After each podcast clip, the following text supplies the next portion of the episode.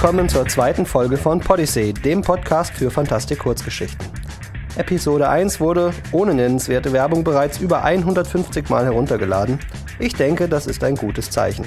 Zumindest was die Nachfrage angeht.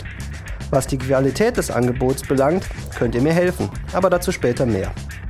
Zu Merlefeties, ich freue mich auf die Erinnerung an dich, habe ich nicht viel, dafür aber positives Feedback bekommen. Ein direkter AB-Vergleich bescheinigt mir eine im Großen und Ganzen gelungene Übersetzung mit nur einigen holprigen Stellen. Damit bin ich doch schon ganz zufrieden. Die heutige Geschichte stammt von Markus Jendrosek, einem der vielleicht wirsten Geschichtenerzähler der Welt, und das meine ich ganz im positiven Sinne. Der Titel Irgendwas zwischen Experiment und Suppe ist ein gutes Beispiel dafür, wie er vollkommen absurde Zusammenhänge herstellen kann. Damit ist im Prinzip auch schon klar, dass sein Genre der Humor ist. Er lebt in Hannover, hat das erste Vierteljahrhundert auf dieser Welt schon hinter sich. Wie viel Zeit davon er in anderen Dimensionen verbracht hat, entzieht sich meiner Kenntnis. Einen Teil seiner Anwesenheit in unserem Universum verbringt er mit der Arbeit als Fachinformatiker, einen anderen als Moderator, Kritiker und Autor bei kurzgeschichten.de. Seit 2003 hat er acht Geschichten in Anthologien und Magazinen veröffentlicht und zwei wurden zu Kurzfilmen verarbeitet. Seine Homepage www.blökfilz.de ist zurzeit in Arbeit. Links und Listen gibt es in den Show Notes. Und damit kommen wir sozusagen zum Hauptfilm. In der Erzählerrolle heute ich. Und jetzt wünscht dir viel Spaß mit irgendwas zwischen Experiment und Suppe.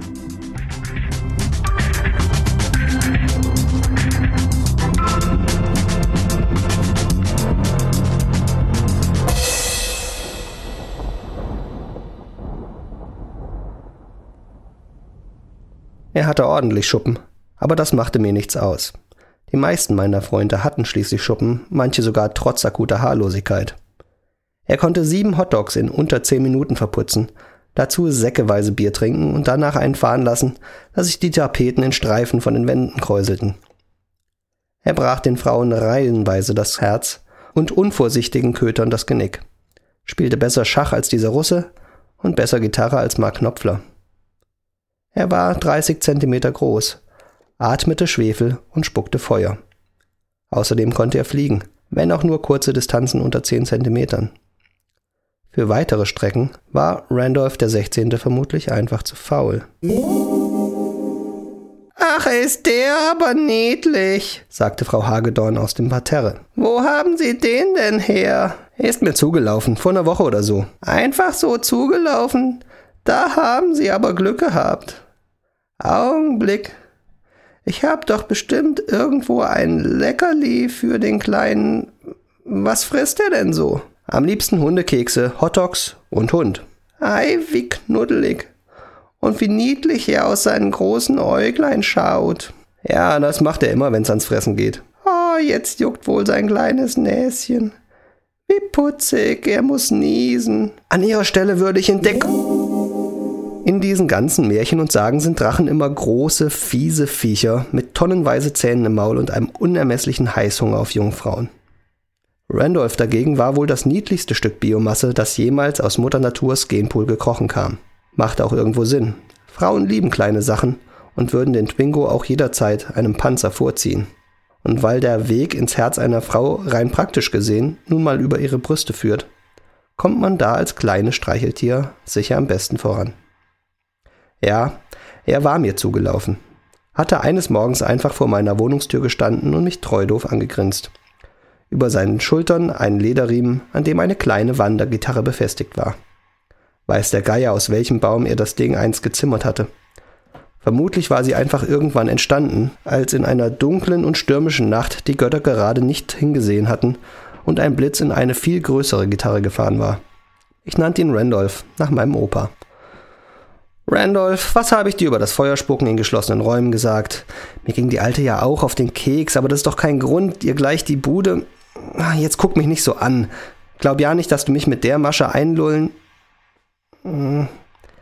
Ich glaube, kein frisch geschlüpftes Katzenjunges, kein noch so schutzbedürftiges Rehkitz kann es in puncto Herzerweichfaktor mit dem schuldbewussten Augenaufschlag eines kleinen Drachen aufnehmen. Sein Kinn bibberte, jede seiner Schuppen strahlte pure Liebenswürdigkeit aus. Naja, ist ja eigentlich auch nichts Schlimmes passiert. War ja nur eine Lampe und die war eh Schrott. Aber mach das nicht nochmal, hörst du? Er nickte. Keine Ahnung, ob er mich wirklich verstanden hatte oder es nur deshalb tat, weil er unterbewusst das in meinem Tonfall gekleidete Fragezeichen erkannt hatte. Aber ich deutete die Geste als ein Ja. Wir gingen in den Park. Gassi. Natürlich war Thorsten auch wieder da. Lungerte die meiste Zeit am Spielplatz rum, lässig über den Holzzaun gelehnt und wie selbstverständlich mit dem Ende seiner Hundeleine spielend, während sein schottischer Rehpinscher Jacques unbeaufsichtigt in irgendwelche Büsche pinkelte. Thorsten hatte selten Zeit, sich um den Hund zu kümmern. Eigentlich gehörte das edle Tier auch seiner Mutter und wurde von ihm nur deshalb ausgeführt, weil es ein toller Gesprächsöffner zum Kennenlernen junger Mütter war. Hey, siehst du die Blondine da? Begrüßte er mich auf seine ihm ganz eigene Art. Ist mit ihrem Bengel hier. Der Kleine, der da gerade auf der Schaukel sitzt. Dir auch einen guten Morgen.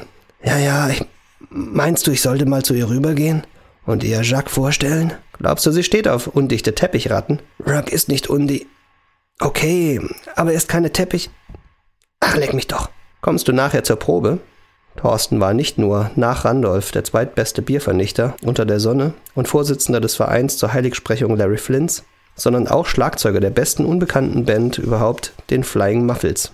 Ich war Bassist. Probe nannten wir es, wenn wir uns nachmittags in Nobbles Keller trafen und uns so lange volltrönten, bis wir Musik hörten, ohne vorher zu spielen zu müssen. Logi, hey, sag mal, was ist das denn? Ach, das ist der Randolph. Ist mir vor zwei Wochen zugelaufen. Randolph, sagst du, ja? Er hat die gleiche Nase wie mein Opa. Gott hab ihn selig. Aber das ist doch ein.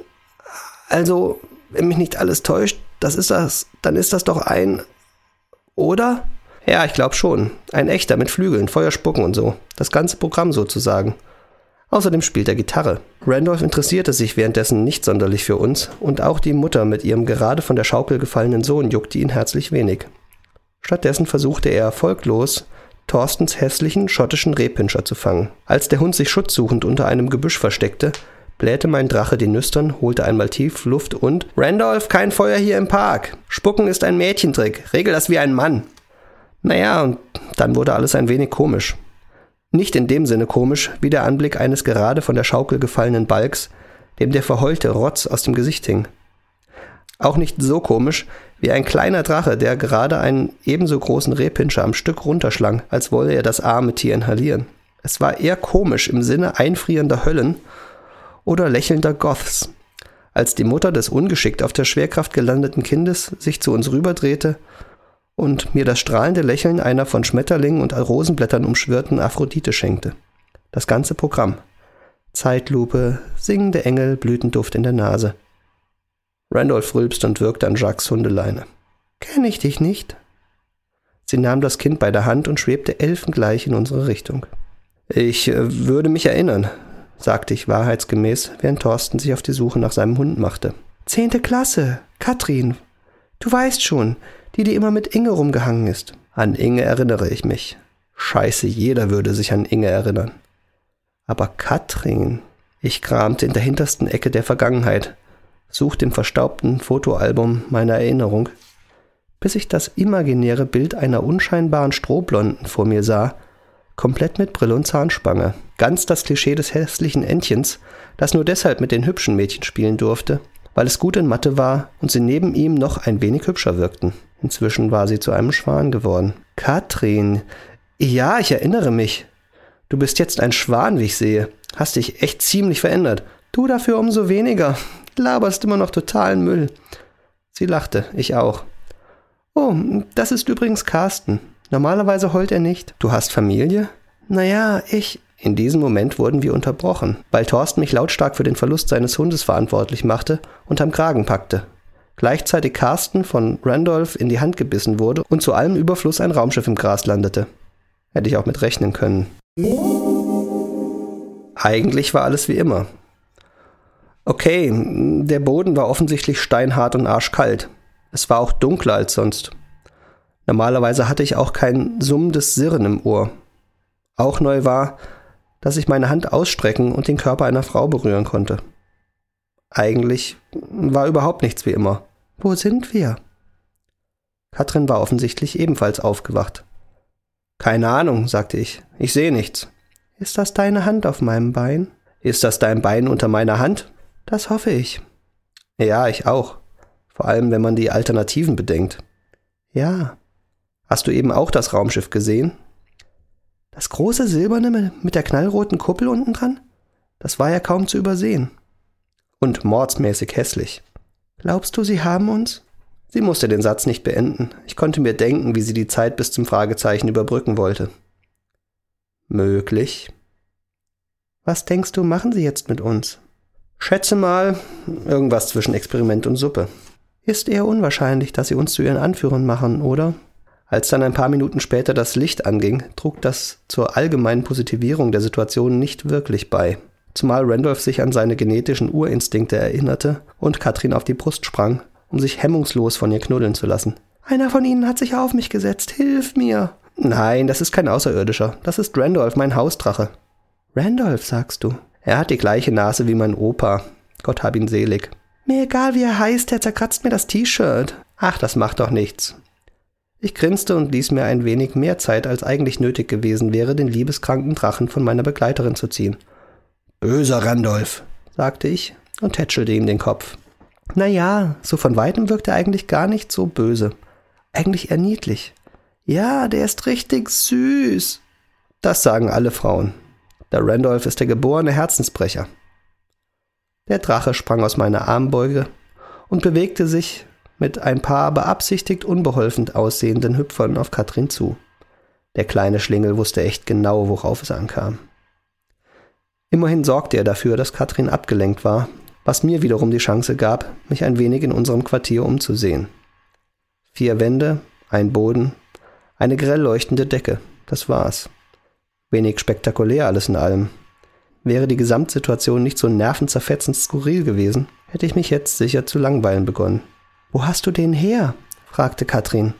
Ihre Stimme klang ein wenig verzerrt, weil Randolph ihr mit unverschämt obszöner Beharrlichkeit das Gesicht leckte. Ist mir zugelaufen. Korrigier mich, wenn ich falsch liege. Aber sind Drachen nicht nur Fabelwesen? Ich wollte sie gerade korrigieren, weil sie ganz offensichtlich falsch lag. Aber ich kam nicht mehr dazu, da sich in diesem Moment aus einem mir vorher unbemerkten Loch im Boden eine galertartige Wurst schälte, die sich mitten im Raum aufrichtete, die Gestalt eines Arnold Schwarzenegger nicht unähnlichen Kleiderschranks annahm und mir eine Kopfnuss verpasste, die mich in Form und Intensität ein wenig an den Himalaya erinnerte. Es war schon wieder dunkel, irgendwie peinlich. Da lässt man sich schon mal von Aliens entführen und dann haben die nicht mal genug Strom, um ordentlich Licht zu machen. Diesmal lag ich nicht auf dem Boden, sondern stand aufrecht. Hinter mir irgendwas Raues, um meinen Körper Ketten. Ist das deine Hand auf meinem Bein? Ich bin gefesselt. Sollte ein Scherz sein. Unter anderen Umständen bestimmt witzig, log ich. Vermutlich kommt jetzt der Teil mit den Experimenten. Ja, vermutlich. Gut, dass es dunkel ist. Ich will gar nicht sehen, was uns erwartet. In einem guten Film wäre dies der perfekte Zeitpunkt, das Licht angehen zu lassen damit man eben noch sehen kann, was einen erwartet. Das hier war natürlich kein guter Film. Aber das Licht kümmerte sich herzlich wenig darum und ging trotzdem an. Ich war tatsächlich an eine Säule gefesselt. Links neben mir eine zweite Säule, an der Katrin hing, zwischen uns eine deutlich dünnere, verziert mit einem schauderhaft wimmernden Randolph. Vermutlich um die Sache interessanter zu machen, standen wir nicht auf dem Boden, sondern waren an die Säulen gekettet in etwa zehn Meter Höhe über dem Fußboden. Letzterer war insofern interessant, als dass er aufgrund verschiedenfarbiger Blutflecken und exotisch anmutender Innereikonstellationen nicht zu erkennen war. Direkt vor uns schwebte eine Art Plattform, auf der sehr schmerzhaft aussehende Werkzeuge lagen, die in mir allesamt seltsame Assoziationen an den Dremel und die Gartenkralle in Gold aus dem Teleshop weckten. Vielleicht sollten wir sie fragen, ob sie das Licht wieder ausmachen könnten. Ich würde sie lieber fragen, ob sie uns gehen lassen könnten, sagte ich. Und dann ging es los. Eine weitere Wurst, vielleicht war es auch dieselbe, kroch aus der Decke, ließ sich an einem zähen Schleimfaden langsam nach unten baumeln und landete mit einem ekelerregend blubbernden Platsch mitten auf dem Tisch. O mächtiger Gott allen Lebens, Erschaffer der Weisheit, Begründer des Alls und oberster Heerführer auf dem Kreuzzug gegen die Andersartigkeit. Erhöre meine Worte und leite meine Taten, auf dass ich mit meiner Mission Erfolg haben werde. Der Schleimfropfen verwandelte sich in ein fünfarmiges Irgendwas und sortierte die Werkzeuge neu, vermutlich nach Schmerzfaktor. Randolph wand sich in seinen Ketten, bäumte sich auf und verharrte plötzlich mitten in der Bewegung. Er warf mir einen fragenden Blick zu und ich nickte. Der Feuerstoß traf das Alien frontal und brachte es kurz aus dem Gleichgewicht, allerdings nicht lange genug, um es von der Plattform fallen zu lassen. Hätte vermutlich eh keinen großen Effekt gehabt. Ihr glaubt wohl, mit eurer lächerlichen Gegenwehr seid ihr mir gewachsen. Ich werde euch gleich zeigen, wozu ich fähig bin. Einer der Tentakel des Aliens verlängerte sich, griff nach einer Art Säge und näherte sich meinem Drachen. O mächtiger Gott allen Lebens, Erschaffer der Weisheit, Begründer des Alls und oberster Heerführer auf dem Kreuzzug gegen die Andersartigkeit, sieh er nun meine Taten, auf dass ich durch die Erfüllung seines Willens einen Platz in seinem Himmelreich würdig werde. Nimm's mir nicht übel, aber als die Religionen verteilt wurden, warst du da pinkeln? Verspotte nicht meinen Gott unwürdiger. Ich mein ja nur. Guck dir den Kleinen doch mal an. Ist er nicht viel zu niedlich, um einfach so aufgesägt zu werden? Als wolle er meine Worte bekräftigen, gab sich Randolph offensichtlich alle Mühe, unverschämt süß auszusehen, womit er Katrin ein schamloses Seufzen entlockte. Naja, vielleicht hast du recht. Ich sollte ihm vorher sowas in die Nase bohren. Das Alien griff nach einem mit Widerhaken besetzten Stachelding. Aber du kannst doch nicht einfach dieses Wesen. Ich meine, er ist der letzte seiner Art. Glaub ich. Das ist gut. Ich diene dem Vernichter der Andersartigkeit. Und mein Gott wird mich für dieses Opfer sicherlich fürstlich belohnen. Er, er. Ich rang verzweifelt nach Argumenten, um meinen Drachen ein Leben in zwei Hälften zu ersparen. Er, er ist der beste Gitarrenspieler der Welt. Das schien zu wirken. Das Alien hielt einen Moment in seiner Bewegung. Besser sogar als Mark Knopf. Er ist Musiker. Ich mag Musik. Spielt er Trompete? Randolph schüttelte verächtlich den Kopf. Vielleicht hätte er sogar auf den Boden gespuckt, wenn er nicht Gefahr gelaufen wäre, sich dabei böse die Füße zu verbrennen. Nein, anscheinend nicht, sagte ich. Nur Gitarre. Ein Hippie also. Kein Grund, ihn am Leben zu lassen. Der Tentakel näherte sich wieder dem Drachen und die Sägezähne waren kurz davor, sich einen Weg durch den Schuppenpanzer seines Bauches zu fräsen. Er spielt Schach, äh, wie ein junger Russe. Schach? Das Spiel der Könige? Wie lange suche ich nun schon nach einem ebenbürtigen Gegner? Randolph ist ein guter Gegner. Äh, wie wär's mit einer Partie um unsere Freiheit? Gut, so sei es. Er soll gegen mich spielen, um eure Freiheit. Der mächtige Gott allen Lebens, Erschaffer der Weisheit, Begründer des Alls und oberster Heerführer auf dem Kreuzzug gegen die Andersartigkeit, er sei mein Zeuge. Und wenn ich verliere, lasse ich euch gehen. Wenig später saßen sich Randolph der 16. und das fiese Wesen aus dem All an einem Schachbrett gegenüber, beide in Denkerpose vertieft. Das Schleimalien hatte die Gestalt von Bobby Fischer angenommen. Beide offensichtlich äußerst konzentriert. Bist du sicher, dass das gut geht? Katrin und ich waren immer noch an den Säulen festgekettet und beobachteten das skurrile Schauspiel von dort. Er ist gut, verdammt gut sogar. Hast du viel mit ihm trainiert? Hm, wir konnten nur einmal spielen. Er neigt dazu, geschlagene Figuren aufzuessen. In diesem Moment verlor mein Drache einen Turm. Sieht nicht gut für uns aus, kommentierte ich. Ähm, äh, ich weiß, das hier ist nicht der richtige Augenblick, äh, aber hättest du vielleicht Lust? Ich meine, falls wir das hier überleben, äh, also es gibt da ein nettes Café und naja, ich habe mich halt gefragt und jetzt äh, frage ich auch dich, ähm, ob du also ich weiß, du bist verheiratet und hast Kinder, aber Kinder? Kevin. Kevin? Ach so, du meinst Carsten. Sie lachte. nee, der gehört nicht mir. Gott sei Dank. Ich passe nur manchmal auf die kleine Nervensäge auf, wenn meine Schwester arbeiten muss. Oh, dann bist du also nicht. Nein. Das heißt, wir könnten. Ich bin sicher, mein Satz hätte als ein Stück romantischer Eroberungskunst in die Geschichte eingehen können, wenn denn nicht Randolph diesen Moment genutzt hätte, um dem Alien mit einem hazardistischen Meisterzug den König nicht nur matt zu stellen, sondern diesen auch gleich zu verputzen. Dunkel. Klar. Was auch sonst. Man gewöhnt sich ja schließlich an alles. Ich tastete vorsichtig meinen Körper nach Löchern oder fehlenden Sachen ab, stellte dann aber mit Freude fest, dass das Alien alles dran gelassen hatte. Vermutlich hatte er sein Versprechen tatsächlich eingehalten und würde uns nun freilassen. Riechst du das auch? Katrin war also ebenfalls noch am Leben. Das ist nur Randolph. Er schämt sich sicher sehr dafür. Nein, das meine ich nicht. Es riecht nicht nur nach Drache. Eher wie eine schottische Herrensauna. Drachen riechen nach schottischer Herrensauna, in die jemand ein Rudel inkontinenter Waschbären geworfen hat? Hm, das weniger. Na also. Du willst also sagen, es riecht nach Drache und inkontinenten Waschbären? Vermutlich, ja. Das kann nur eins bedeuten. Und das wäre? Nein, halt. Doch nicht. Als sich direkt unter unseren Füßen eine Klappe öffnete und wir mitsamt einigen alles in allem sehr übelkeitserregenden Dingen nach unten fielen, hatte ich zwar Zeit genug zu bemerken, dass ich mit meiner Vermutung tatsächlich recht und wir uns im Abwasserbecken des Raumschiffs befunden hatten, ich gleichzeitig aber nicht viel Gelegenheit haben würde, mich über diese richtige Schlussfolgerung zu freuen, da der Boden sich zwar zunächst in beruhigender Entfernung von uns befand, uns jedoch beängstigend schnell näher kam. Katrin schrie sich die Seele aus dem schönen Leib und ruderte mit den Armen, als würde das irgendetwas ändern. Ich schrie ebenfalls, auch wenn ich hinterher gern gesagt hätte, dass es anders war. Randolph hingegen tat nichts dergleichen.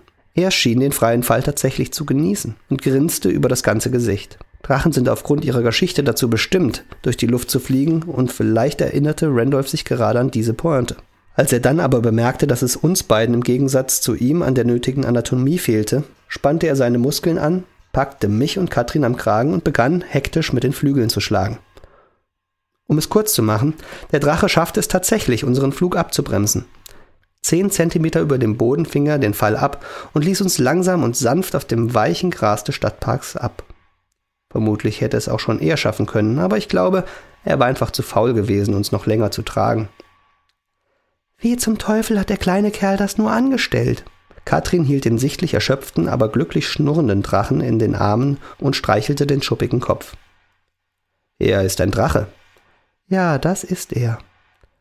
Ähm, sag mal, nach allem, was wir durchgemacht haben, also die Entführung, äh, das viele gefesselt sein, die nervenaufreibenden Abenteuer, ich meine, also hättest du eventuell Lust, also es muss ja nicht sein, aber wenn du Lust auf einen Kaffee hättest, ich kenne da ein tolles Café.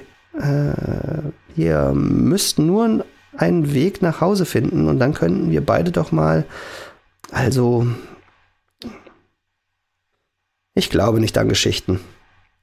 Diese Dinge von wegen, dass Leute nach haarsträubenden Abenteuern ihr ganzes Leben verändern, unerhörte Lektionen lernen und am Ende merken, dass sie von Anfang an füreinander bestimmt waren.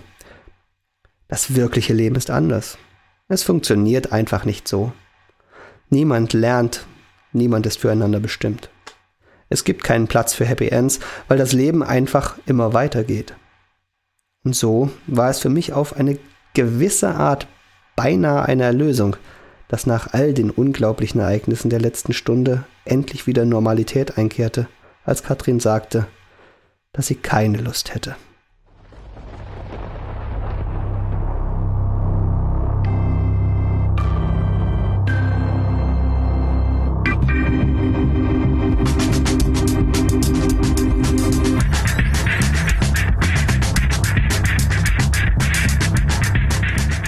Und das war's. Wenn dir die Geschichte gefallen hat und oder du die Idee von Podyssey unterstützenswert findest, empfehle uns weiter und gib dich doch der magischen Anziehungskraft des PayPal-Buttons hin. Gutes hat bekanntlich seinen Preis und das wirksamste Mittel, gute Autoren anzulocken, ist ihnen gute Honorare anzubieten. Und genau dabei bin ich auf deine Mitwirkung angewiesen.